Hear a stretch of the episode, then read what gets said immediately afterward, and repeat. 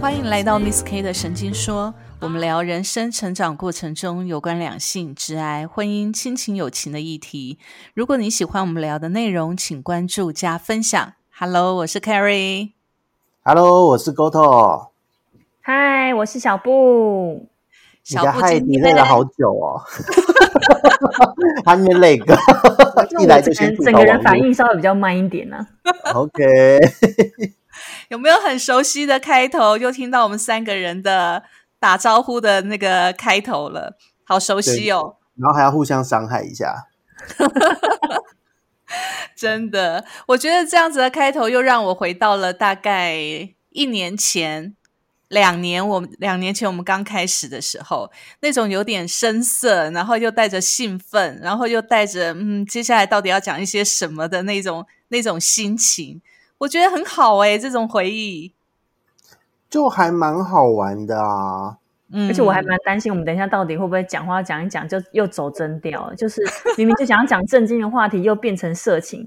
总之，我们三个只要一旦凑在一起，就不小心路线就会走偏。都是沟通，我知道这个问题人物就是沟通，还是对，没错你，是你们没有走偏就不叫不就就不叫 Miss K 啊，虽然这样说怪怪的，可是我有点感觉问题是在我，没有就要把大家一起拉你们两个录下水的时。候 对，因为你们两个在录的时候应该没有，就是不小心走偏，走到色情路线吧？还好，因为因为在那个你回来之前啊，其实我们觉得聊话题，有时候话题会聊的稍微比较内心深一点，对，所以内心我们是很纯洁的，就比较没有那一方面的东西。你确 你确定你确定我们聊出来的内心是很纯洁的吗？听的听众是这么认为的吗？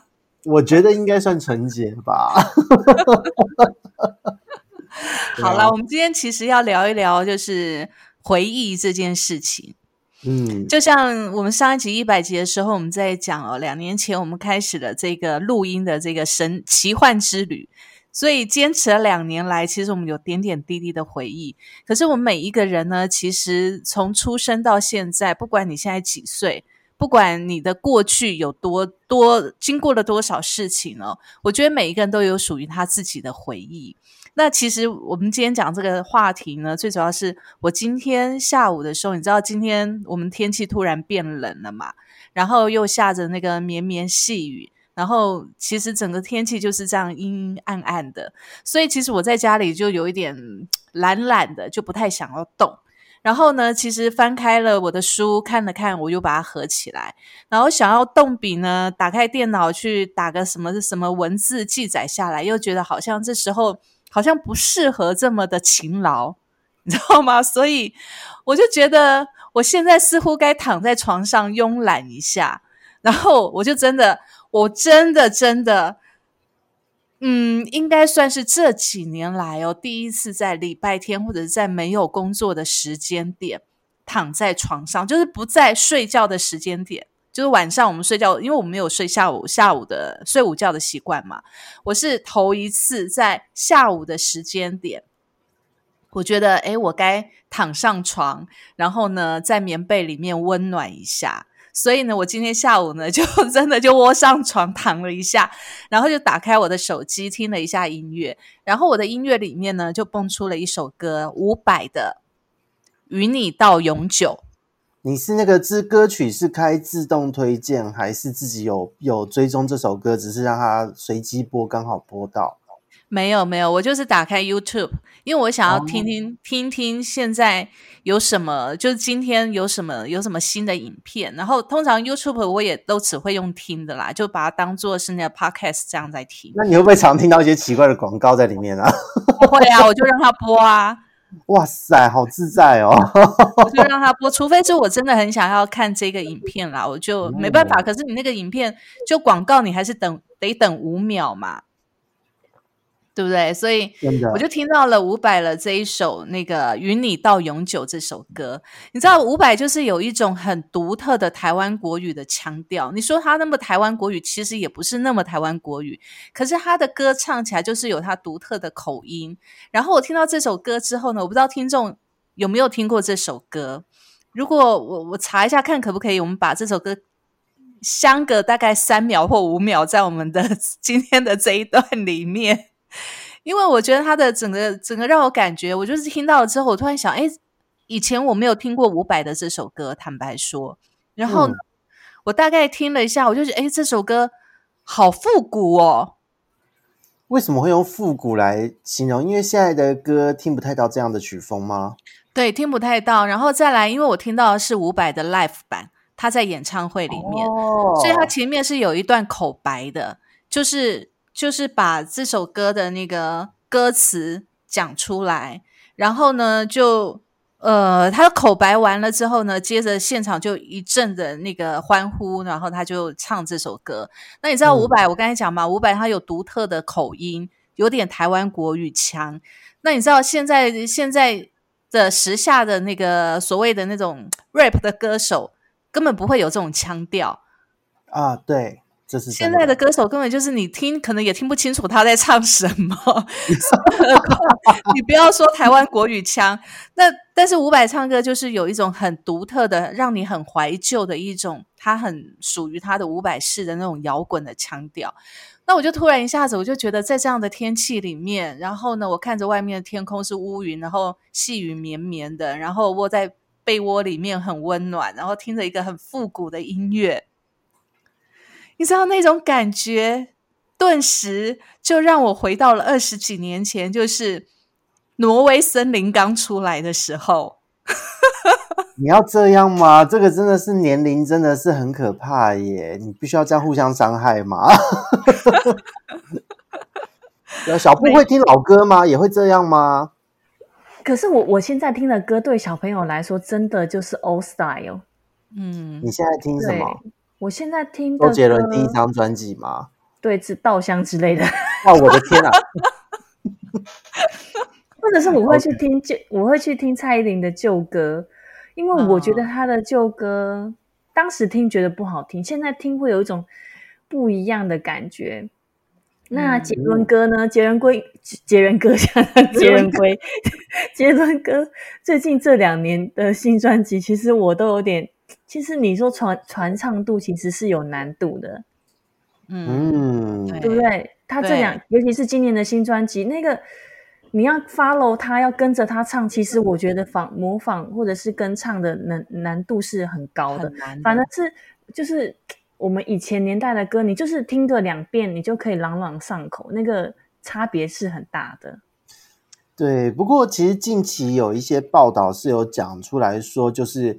为什么会比起一些排行榜的新歌，或是有时候看金曲奖啊什么的这些奖，那些歌曲对于我们来讲，反而不会像以前的老歌听起来那么有味道？虽然说感觉好像讲起来我们大家年纪很老，但是实际上就是有一些研究真的有去做这种心理学调查，是说到说。会有这样的心态，是因为我们不是喜欢歌本身，而是因为我们在那个年代刚好经历了青春期啊，我们大家的所有的爱恨纠葛全部都交织在里面，亲情、友情、爱情、别离都在里面。然后呢，你听到那个音乐，就会回想起、勾动起一点当时的情绪。对，所以这些歌在你的心中会成为永远的经典，因为你听了音乐，想到当时的那个时候发生的事情或当时的情绪。所以那个情绪跟音乐有了连接，所以当不论过了几年，你听到那个音乐，就像一个制约的一个概念，就好像说今天你叫小狗过来打两声，拍两声手，狗狗就知道要吃饭一样的意思，它会对拍手情有独钟。所以其实歌曲对我们来讲，我们听到的时候其实是有画面的。比如说像我今天下午听到伍佰这首歌，我稍微念一下他的歌词哦。你看，连他的歌词都是非常复古的。你要不要直接唱一段？那个没有办法，这个唱出来大概我们听众都跑光了。好，来念一下他的歌词。他这首歌叫做《与你到永久》。嗯，风儿轻轻的吹。雨也绵绵下个不停，望着走过的脚印，有崎岖，有平静。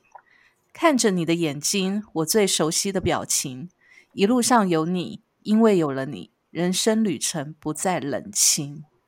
有没有连连歌词都还蛮复古的？就还蛮蛮八零九零年代的内容啊。而且我觉得，我觉得我们以前的那个年代的歌词，好像都会有一点点。就是有诗韵的感觉。对，然后会押韵押韵，好像现在也还会啦，对但是现在押韵就是内容都比较不白话。对白话，而且我有听过一个就是歌评的老师，他就说很多现在就是就是歌手他们在写歌词的时候，其实常常文不对题，啊或者是词不达意，就是他们就是只是单纯觉得某某一本书的某几个字很好，很好，很好，感觉很好，就拿出来用，但是它跟上句不对下句，就是会现在的歌比较有这样的情况，但以前的歌比较不会。我觉得嗯现在大概是新文学的关系，然后你看那些现在时下大概二十二十几岁那些时下的这些歌手所唱的歌，坦白说，我真的还听不懂他们在唱什么，就是他们的歌词写出来，即使我看着歌词哦，其实我也不太明白他们的歌词写出来的意境是什么。是我们老了吗？我们这样讲是暴露了我们的老老的老好我来测验你们两个，我来啊测验你们两个老老不老，这是一好个指标。来，你们听过《黑桃 A》这首歌吗？没有没有？哎，你们两个真的老了。你听过？你听过？我儿子唱给我听过，哦，不错哦。他的歌词内容是“嘿嘿嘿，你是我的宝贝”，然后哦想你的滋味，然后跟黑到我从头到尾都听不懂这首歌到底跟黑桃 A 有什么关系。黑桃 A，嘿嘿嘿啊，是吧？是这样吗？是这样吗？它里面所有的歌词里面都没有黑桃 A 吗？就是当然跟黑就是会会讲会唱到黑桃 A 当然会，但是他的歌词的内容到底跟黑桃 A 有什么关系，我就是听不懂。天哪！让让我感到有点小小的好奇。他这首歌是，来搜一下黑桃 A 的歌词。对他这首歌是怎样？他是我看一下他是那，种快歌，然后很容易传唱。哦，我是是在幼稚节奏的关系吧。他是他是幼儿台唱的吗？不是，是我们时下的这个歌手唱的吗？呃，是的，没错，它是呃，就是对岸对岸对岸来的一首歌，然后它的传唱度非常高，现在的小国小的小朋友都在唱这首歌。应该是什么抖音神曲或什么之类的吧？因为如果传唱度高，很多都是在抖音、小红书、短影片上面会用到的音乐的搭配。好，就可能剪辑了副歌的其中一段什么的，让你搭配影片。那啊，它的歌节奏感词就这么几句，哎，嘿嘿嘿，你是我的宝贝，想你的滋味隐隐作祟，宝贝宝贝，我们干一杯，这是你最爱的黑桃 A。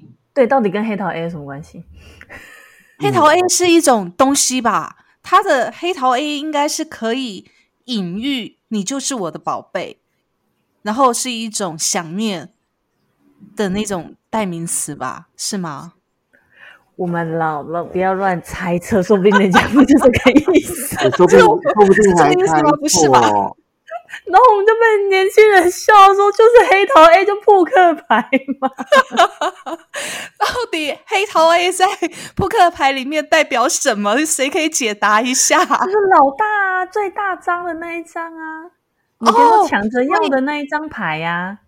所以他就是说，这是你最爱的黑桃 A，什么意思啊？所以就是你这最可能这个有我们点我们不要去深究。听起来是有点在暗喻说，这个黑桃 A 就是你的真心是最大的这一个之类的，所以一定要得到它，都有这种暗喻在吧？对好，我们好，我们不要去深究，因为越深究就越显得我们年纪蛮大的。对，可是我觉得这蛮有趣的啊，因为因为我我个人我觉得我是还蛮喜欢年轻人的，就每个时代有每个时代的创意和氛围。你看，像以前早期我们呃老一辈，我们的长辈们，嗯，他们那个时候的风格都是民歌啊这一类的，很多时候嗯在民歌的都是讲到呃家庭乡愁这一类的东西嗯，哦，经对济和乡愁。对，那那个时候可以理解嘛？战后，然后台湾正在赚钱的时候，但是人的心还是蛮空虚的。那钱很好赚，但是家庭经济是呃家庭和生活方面的各种的不平衡。那那种歌很流行。再往前更久一点，就是真的就是家破人亡系列的。那种民歌初期的战国时期的歌曲了，对，那种然后到了我们军歌这对对对，到了我们这一辈，开始有一些小情小爱，开始有了一些、呃，除了就是生活和爱情之间的歌，到了是我们的下一辈，现在时下流行的，已经转变为就是在爱情还有人性、个人个性之间的歌词，所以我觉得这个是有可以看得出一个演变的。对，所以其实我们刚才在讲哦，其实每一首歌都代表每一个年代的回忆，所以我觉得这个这个真的很棒。为什么很多歌会被传唱，一直历久不衰的原因就是这样子。那其实我下午听到伍佰这首歌，其实我就想到二十二十年前那时候，我跟我第一个男朋友的时候的那个画面，而且那个画面是什么画面呢？是刚好那时候呢，伍佰出了那个挪威的森林，各位两位有听过吗？不要给我摇头，我真的没有听有有有没有？现在我们没听过，也要说有。有，有有有有有 有有有在讲什么？我不知道。说真的，歌词在讲什么我也不知道。但是呢，我我其实就回到那时候二十年前了。那时候挪威的森林，我还记得我在播放着挪威的森林，然后听着伍佰的歌，然后听着他的那个什么呃浪人情歌，然后呢，我在打扫房间。很有印象，然后那时候那个画面也是刚好跟今天下午一样，是有点阴暗的，然后有点冷的。然后那时候我就觉得，哎，那时候的感觉是非常甜蜜的，嗯，是很甜蜜的。所以你说一首歌代表着一个年代的回忆，我觉得这是真的是非常的认同。哎，就是这首歌在心里面，其实你想到某一个人，你心里面就会想起那首歌。这是真的，不过我是还好啦，我就像是刘德华的《忘情水》，有没有？你就会想到那个那个画欧多拜的画面，有没有？然后之类的话，泼水的，还有对你爱爱爱不完。哇，郭富城，我真的这个真的很老哎，这真的老哎。哎，不要这样子说，人家对你爱爱不完。现在年轻人也开始流行起来，好不好？他们也流行回来了，这首歌流行回来了，真的。流行在哪里？现在小朋友借跳街舞有在跳这首歌，好几年前。我比较期待，我比较期待看到小朋友跳 P P A P 或是那个那个小苹果之类的。小苹果已经 没有，他们真的现在都走复古，然后他们现在也会跳。你知道前一阵子还蛮流行小虎队的哦，新苹果是不是？嗯，走二十年前的风格了。因为他们好像最近最近就是不知道在。好，应该是我觉得应该是大，就是中国那边的节目的关系，不是有很多把很多男男生团体再重新组合起来吗？对对，什么什么，嗯，那叫什么？哥哥的什么？什么小虎队、超猛队，有的没有队？对对对对，全部组合起来啊，对。然后出来出来唱这些歌，然后就会引起大家很很多回忆。还有那个王心凌的《爱你》，不是一大堆？哎，你还蛮记得？我对这件事情印象很深刻，因为王心凌的《爱你》这首歌，王心凌去参加中国那边的节目，然后她唱了，就是重新唱了《爱你》这首歌，所有的男性朋友们都在电视前面，中年男子啊。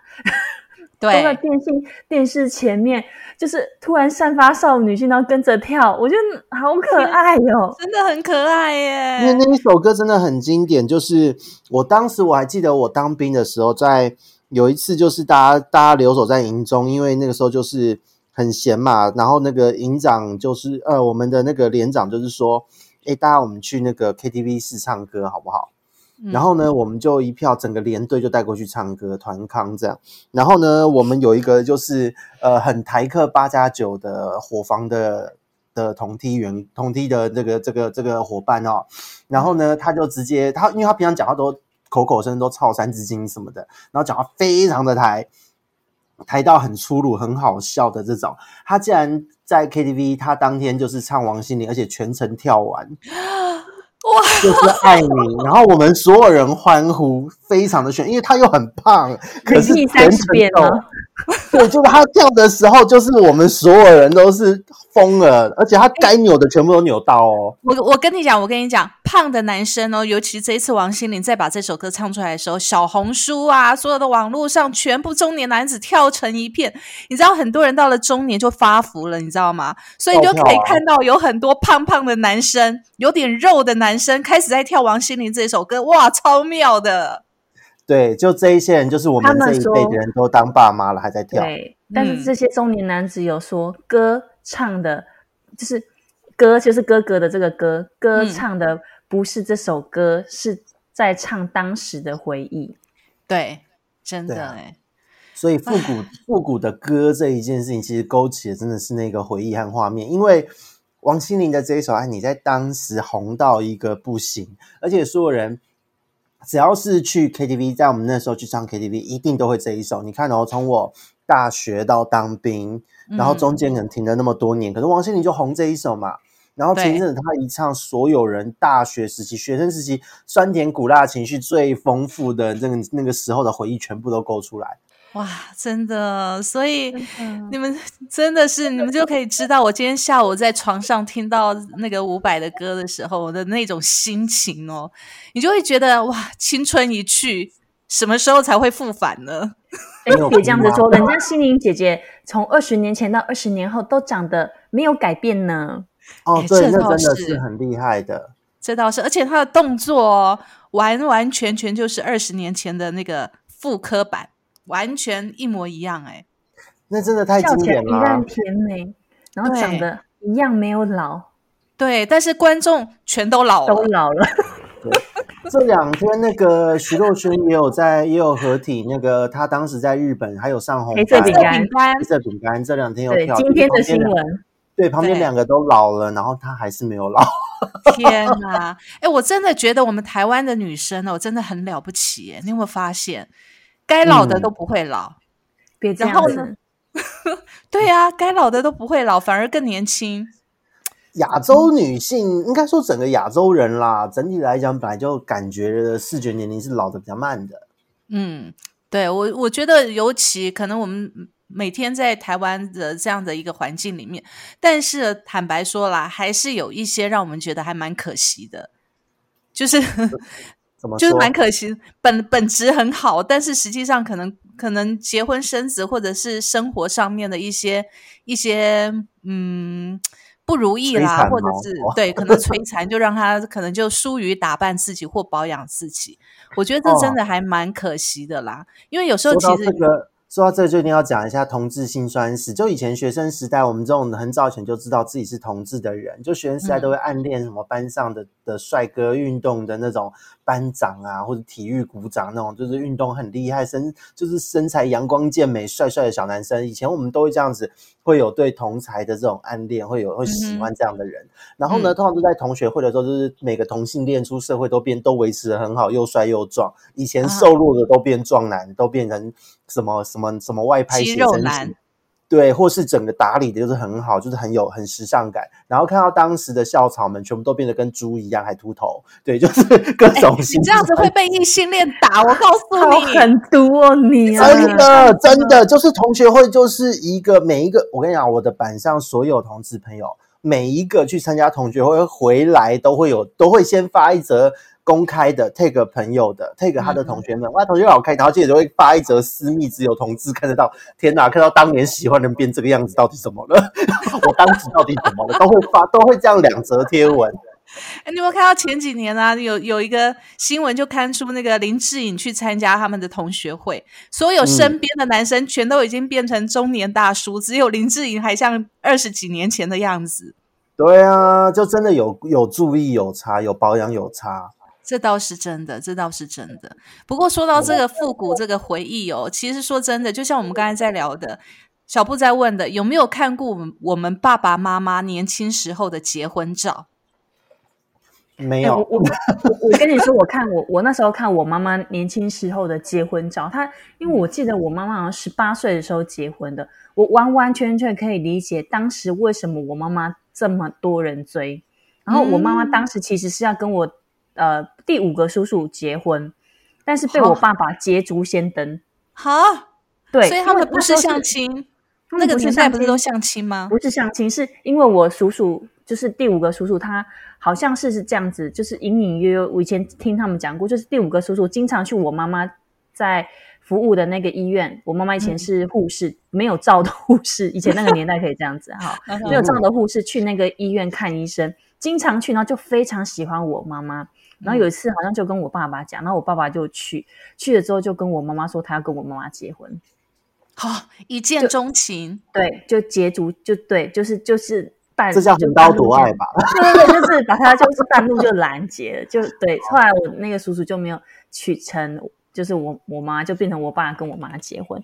那我那时候看他们的照片婚纱照的时候，我真的觉得当时的婚纱怎么会这么美？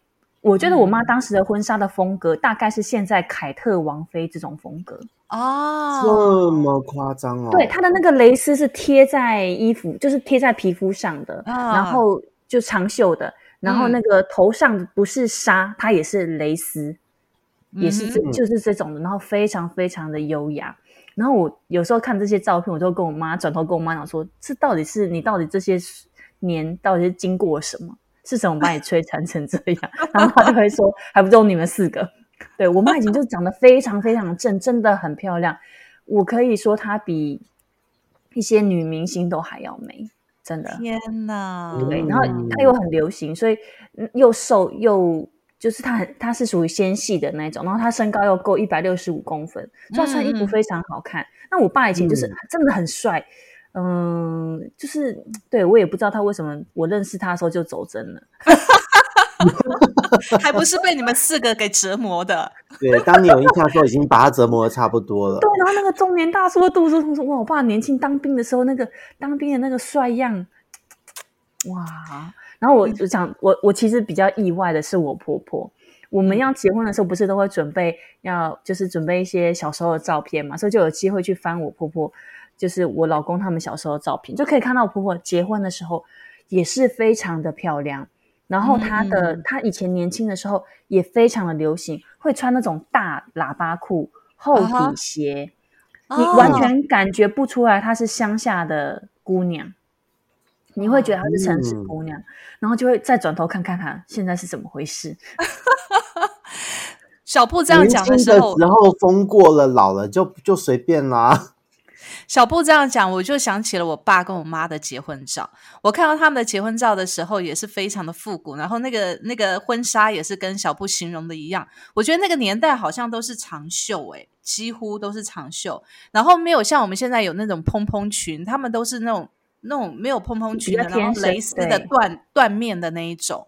然后服装也是喇叭裤。然后那时候我妈真的还蛮时髦的。我妈那时候配的是那种厚的高跟鞋，然后。那个腰带也是宽版的那种腰封，你知道吗？就是我看到他的照片，这个腰封的时候，我突然想到，哎，我前几年我也我我家里好多腰封，因为我超喜欢腰封的。然后我就想说，哇，这个流行真的是二十年复古一代啊，真的是怎么会我穿我妈妈那个年代的衣服？就现在就是这样子啊！那那时候其实我我妈其实看起来真的很年轻，然后就是脸圆圆的，然后肉肉看起来就是很嫩很嫩的感觉。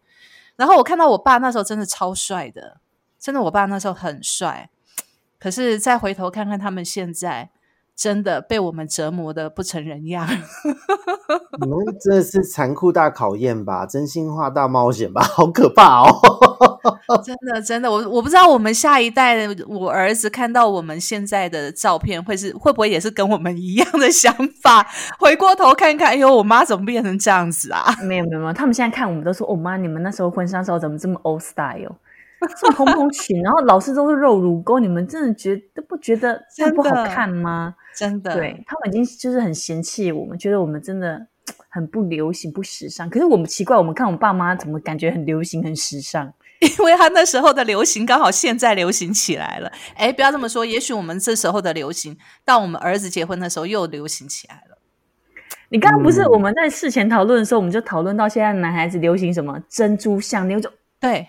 戴珍珠项链，我真的是蛮惊讶的。就是我儿子他们，就是同学去西西门町回来，然后脖子上就戴了一串珍珠项链，你知道蛮妙的，你知道吗？你就觉得流行的哦，今年蛮流行的。对，然后几乎哦，他们这一辈的小孩子啊，就是几乎就是到了国中、高中就开始穿耳洞。那坦白说，其实我觉得穿耳洞没有什么，我们这一辈我们都可以接受，反而我们会很欣赏，觉得哇，男孩子穿耳洞很酷。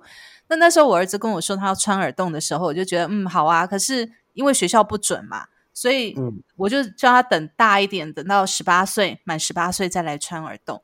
可是后来我发现哦，几乎他们这一辈的小朋友，就是成年的，学校允许了之后就开始穿耳洞。那有的是真的在学校的时候就开始打耳洞，但是不戴，可能就偷偷戴这样子。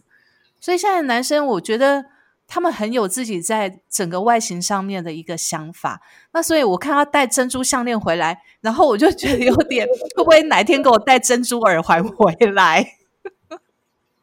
可是我觉得这样子还不错啊。我们自以前我们这个年代，因为我自己是有穿耳洞的，嗯，那以前呢，在年轻的时候，其实那时候都会说，应该说我们这一辈到现在还会遇到，就是会说，呃，你打耳洞就是女生，然后男生要打左边，女生要打右边之类的。有吗？现在还有吗？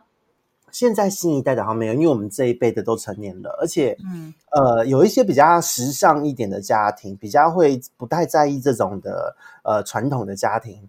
嗯，呃，我们的爸爸妈妈那一辈就已经有人开始打耳洞了，男生爸爸们。哇！我还记得我那时候念书的时候，也是去打耳洞，我打了三个耳洞嘛。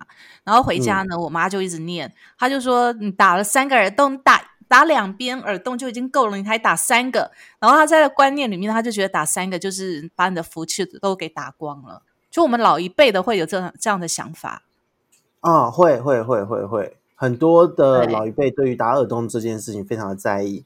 再来就是他们很在意刺青，哦，对，对，像我们家人，就我妈妈也是跟我说，你打耳洞没有关系，我已经管不住你了，但是你不要给我刺青哦，怎样这样的，一直捏一直捏。哦，你妈会不准你刺青啊？我以为你妈会，你妈这么开明。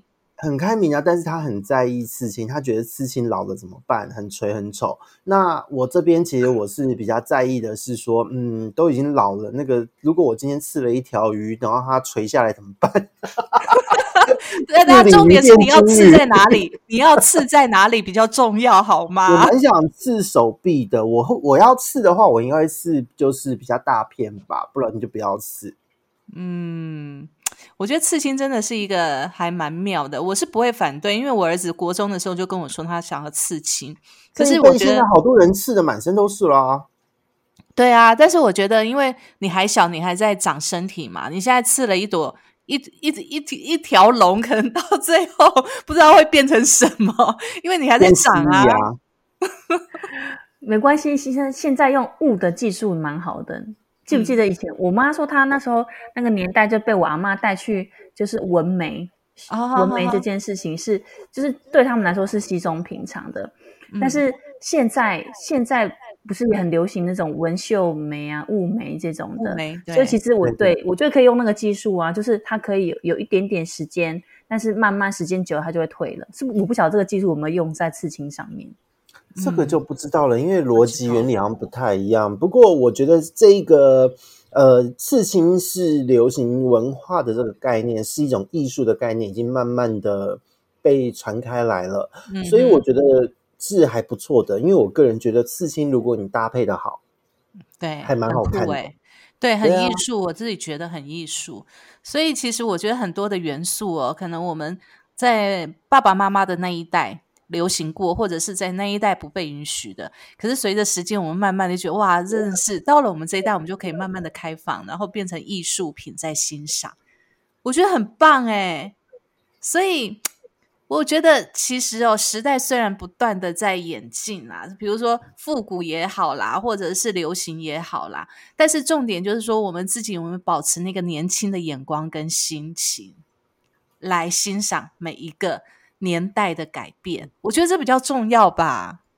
对，而且我很怕的就是，呃，因为我自己还蛮怕，就是说倚老卖老的人。我自己嗯给自己的期许也一直觉得说，我要变成一个呃可爱的老人，可爱的老头。那因为我自己觉得我还蛮喜欢学习和接触一些新的东西，所以我每次看到年轻人有什么新玩意儿或者他们有什么新想法，我都觉得啊，好像还不错玩呢、都会看他们会完成什么样子。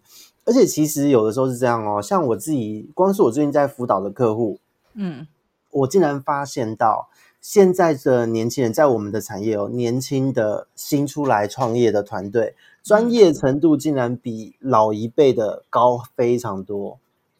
哎，这我相信。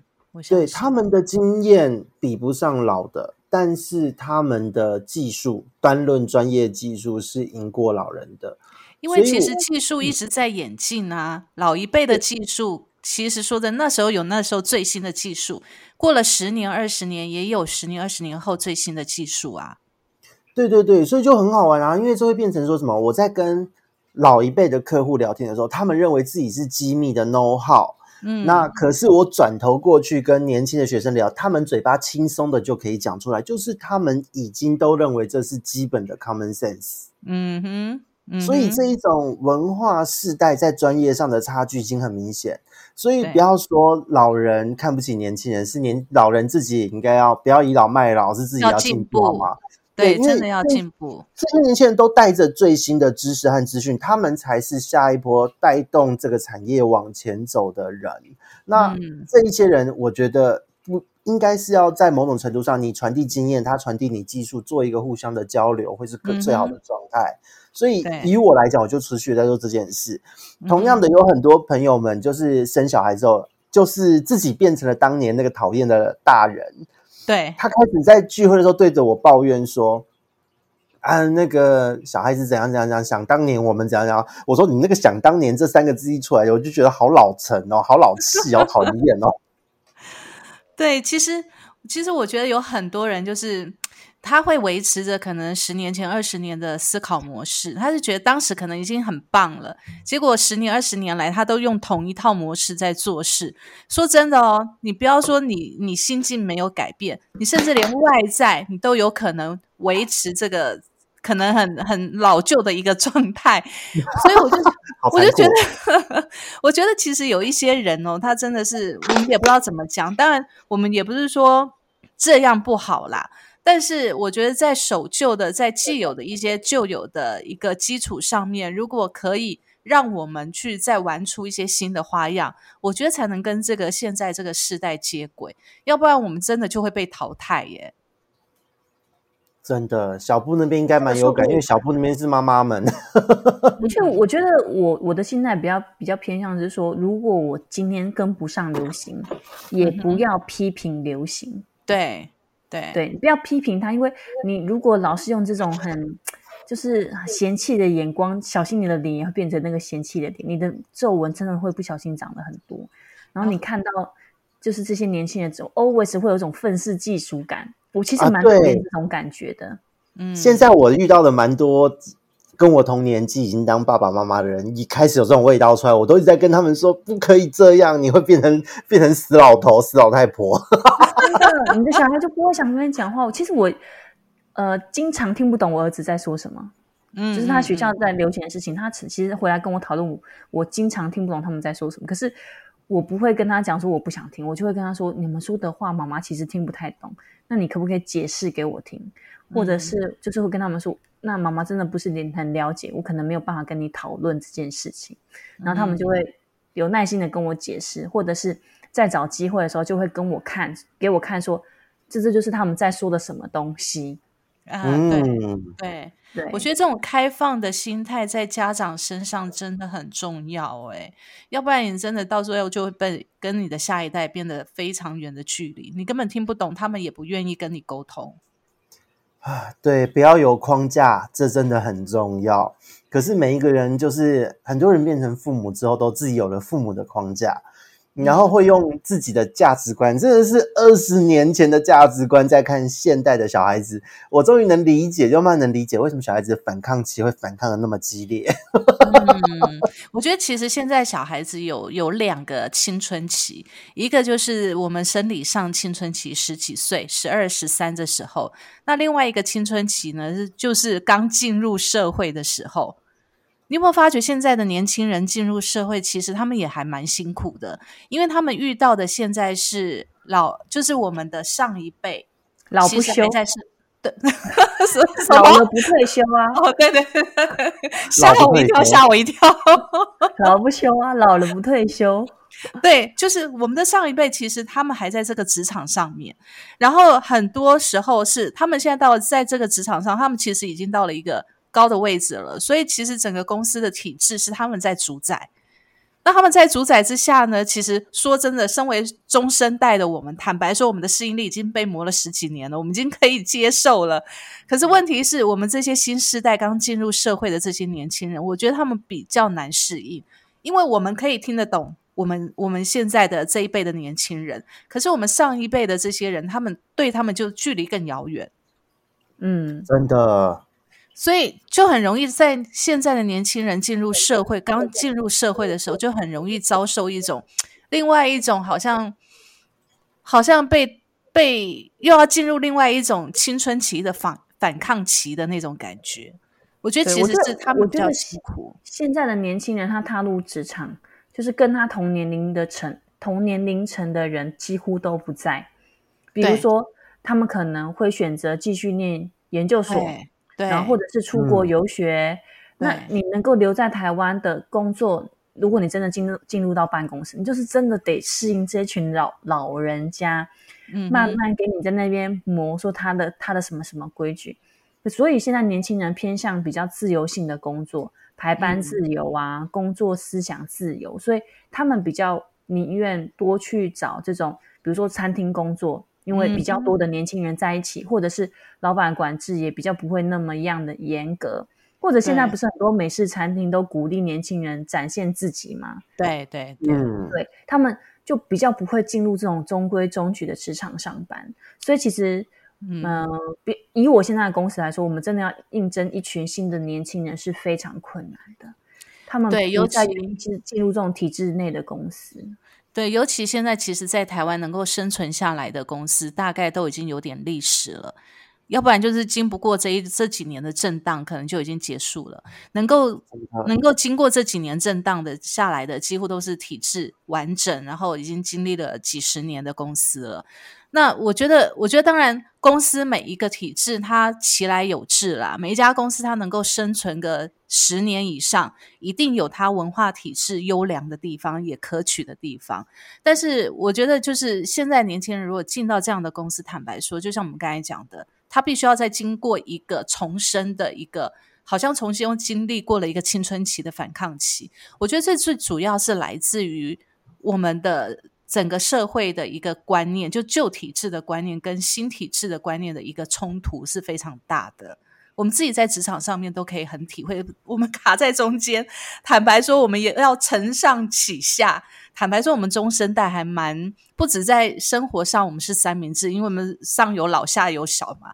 不止我们是三明治，我们在职场上面也是三明治。嗯，而且我觉得现在。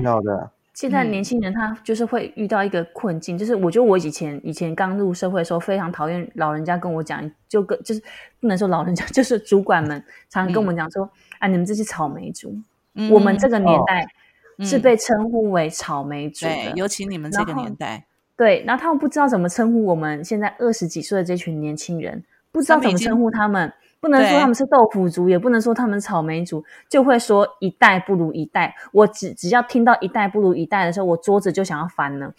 哦，我也会想翻，因为我觉得这句话真的很让人生气。就是有的时候我们会说一代不如一代，但是为什么这一句话会一直传承下去？因为有时候是这样，就大家会把自己的观念，二十年前的这个观念，用自己二十年没有成长的这个观念。去套用在年轻新一代的人的身上，然后觉得他们不入流，觉得他们不到状况，觉得他们做的东西不 OK。嗯哼，当你把他限制住之后，你让他不能成长，因为他会觉得没有信心，他会觉得好啊，那你要这样，那我就随便这样就给你就好了。他从头到尾就是摆烂，躺在这边。这个时候你再来跟他在这，你期待他要创造出一些什么东西的时候，他也创造不出来了。然后再来说哦，一代不如一代，嗯。所以你会发现，现在年轻人有一个状况，就是他们在职场上啊，他们其实是很容易离职的。如果做了一年，他们可能有时候都待不到一年，可能觉得这个环境不如他意了，然后他就觉得，哎，可能可能朋友那边有什么更好的机会，他们就跳走了。然后觉得再过去可能熬不到三个月，觉得啊，这里环境又不 OK，然后又跳走。所以现在其实他们离职率是蛮高的。所以我们。办公室里面或者现在的很多公司啊，要请年轻人，其实坦白说蛮难的，真的蛮难的。当然，这个还有另外一个考量啦，会造成这个因素，薪资平均薪资水准是一个问题。因为现在你做一些就算是大公司啊，它起薪很多的也才三十 K 上下耶。嗯那这个薪资其实你去你你要你说要讲发展，因为这个基本薪资起薪还有发展性，坦白说看不太到未来性。对，所以大家现在都是选择哦，如果都那么穷的话，也短时间也看不到未来性。很多都说你做三五年就可以晋升，可是现在的平均离职的时间长度根本就不是这个年限。很多人甚至现在连经理人啊这一些的杂志专栏都在说啊，你做个两年三年就该换工作了，要有更多的成长。那其实我蛮赞成，我蛮赞成，大概两年左右你就要换一个工作，我蛮对赞成。啊，但是好玩的就来了，一公司在面试这些年轻人，又跟他说你做三五年可以成长，根本你还没有成长，你就可以准备换下一份呐、所以现在年轻人普遍都是找自己喜欢的工作。以前在我们的年代，因为我是我在那年代算特例哦，嗯呃，我们民国一九呃七十几年次，就是一九八零到一九九零年代生的人，大家都嗯还会看工作的发展性、公司的规模。我在那个时候，我是直接说没有，我要做我想做的，我要做我想学、我有兴趣的。嗯哼，我说我做不下去，我那时候讲这个话被全世界骂了一轮。结果现在证明你是对的。但是我我说真的，我说真的哦，那是因为你很清楚，很早就很清楚你的志向，包含你的性向，包含你的兴趣，然后让你塑造了你自己可以自我思考的的一个能力。可是我觉得现在的环境呢，就像我们刚才讲的，其实很多人他倚老卖老，去以他们的眼光去看现在的年轻人，他反而让年轻人其实没有发言的空间，也没有发展的空间，也没有辩驳的一个机会。我就觉得其实还蛮蛮扼杀了年轻人的一些潜能啦。所以他年轻人现在也好在，我觉得好在也是我们现在科技这么发达，网络上有很多很多元的机会可以让年轻人去发展。我觉得这也是一个很好的另外的一个出路，也是很棒。那但是我觉得回归到我们这些这些已经是算老一辈的人了，我们自己也要想一想，就是说，其实我们过去不等于现在。人家都说嗯我们现在所有的现在都是过去造成的嘛，可是我觉得，我觉得我们的过去，我们的现在是可以改变过去的思维。那一旦你改变过去的思维的时候，你就可以创造未来新的一个方向。所以我真的呼吁所有现在还在线上的职场的人士，或者是已经当呃到了中生代以上，就三十几岁，你你必须还要在这个这个社会上、这个世界上拼搏的人哦，你真的要改变你的思维。你去看看现在年轻人他们到底在做什么。那我们不是说一定要改变他们或去迎合他们，而是我们要去包容他们，因为我们毕竟有我们的经验值嘛。嗯，那如果我们可以去包容他们，跟他们一起带着他们一起齐步走的话，我觉得不论你要做什么，如果你今天要创业也好，也许你上班上上到一个极限了，你觉得累了，你想要创业也好，我觉得年轻人都会是我们一个很好很好的一个助力。真的，嗯，所以我们今天怎么会讲到这一块呢？因为很复 古、啊，我不是在讲复古回忆吗？是复古，然后再讲到现代，我觉得还不错的一个话题呀、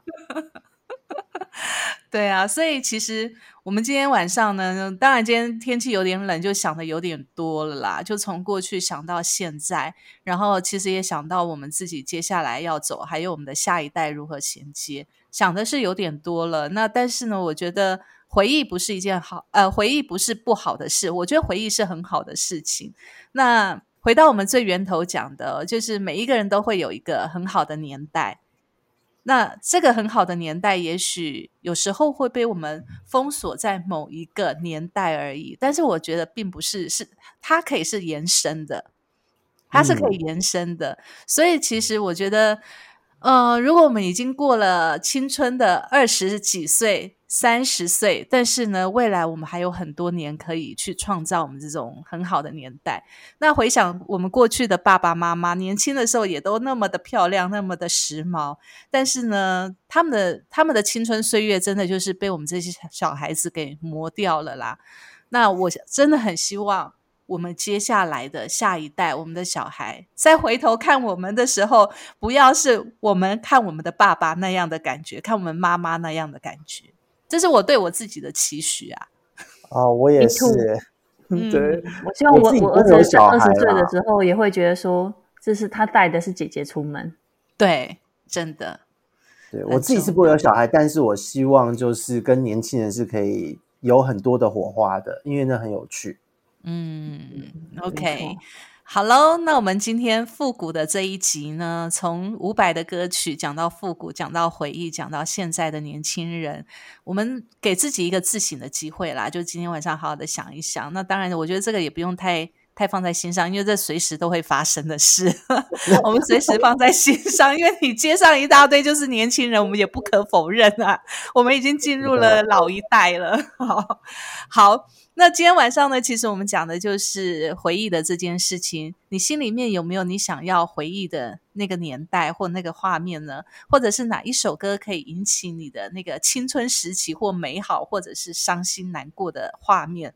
也许都有。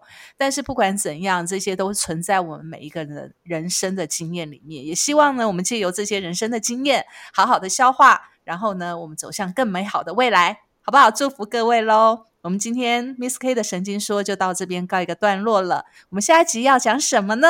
下一集见喽，拜拜。拜拜。